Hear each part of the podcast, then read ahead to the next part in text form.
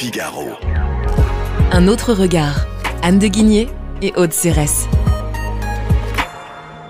Bonjour Anne de Guigné. Bonjour Aude Cérès. Vous avez publié Ils se sont si souvent trompés aux éditions du Rocher et le sous-titre de votre ouvrage est 10 grandes erreurs politiques qui ont bouleversé l'économie mondiale. Nous voici dans ce chapitre en 1715. Louis XIV vient de mourir et nous sommes sous la régence de Philippe d'Orléans, le royaume est en faillite. Et c'est à ce moment que vous nous contez l'arrivée d'un aventurier écossais appelé John Law. Oui, John Law, c'est un, type en fait assez génial. C'est un fils d'orfèvre écossais.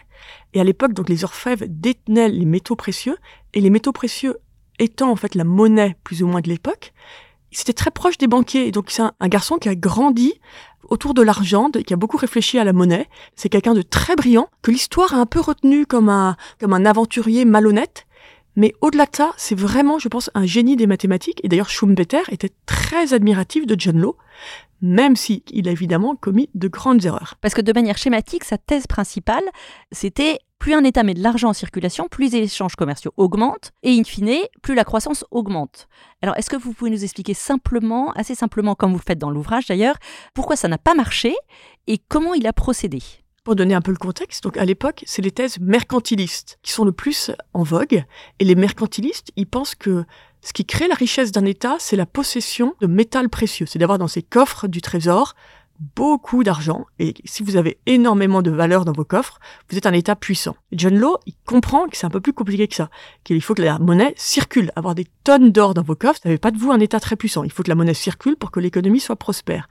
Et son coup de génie, c'est d'avoir simplement inventé la monnaie papier. Il a inventé la monnaie papier à une époque où tout tournait autour de l'or. Les pièces, vous savez, il y avait toujours des métaux précieux. Et lui se décide à inventer ça, donc ce qu'il fait, il va créer une espèce d'entreprise avec toutes les richesses de l'État, et il édite à partir de cette entreprise des actions qui sont valorisées à partir de la valeur de l'entreprise.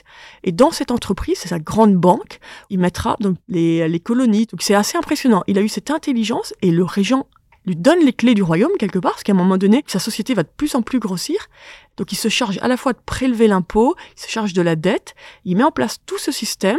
Mais pourquoi il fait une erreur? C'est le système, il a assez bien vu. Se dire qu'en fait, il y a beaucoup de richesse en France et que face à cette richesse, on peut créer de la monnaie. La monnaie donc qui sera assurée par la richesse. Pourquoi il se trompe Simplement, il va émettre beaucoup trop d'actions. Et voilà, donc il y a un problème de bulle. C'est ça le fond du problème. Mais Parce qu'en en, 1719, si j'ai bien noté, il change d'échelle et il décide d'élargir considérablement le système. Et c'est là où ça commence à se gripper. Oui, en fait, il procède par étapes pour que ça passe bien et pour pas faire peur au sujet.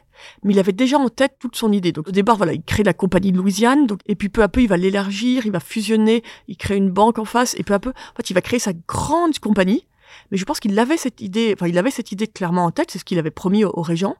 Et voilà, en 19, il met carte sur câble et il demande au régent d'avoir le droit de, lever aussi l'impôt, de tout gérer. Mais ça, c'est pas tant ça. Le problème, c'est pas tant d'avoir franchi cette étape, c'est d'avoir mal géré la, création monétaire, en fait. John Law, c'est l'idée que la richesse vient de la création monétaire évidemment, il y a une petite part de vrai. Enfin, il réagit donc au mercantilisme, qui n'est pas du tout cette idée.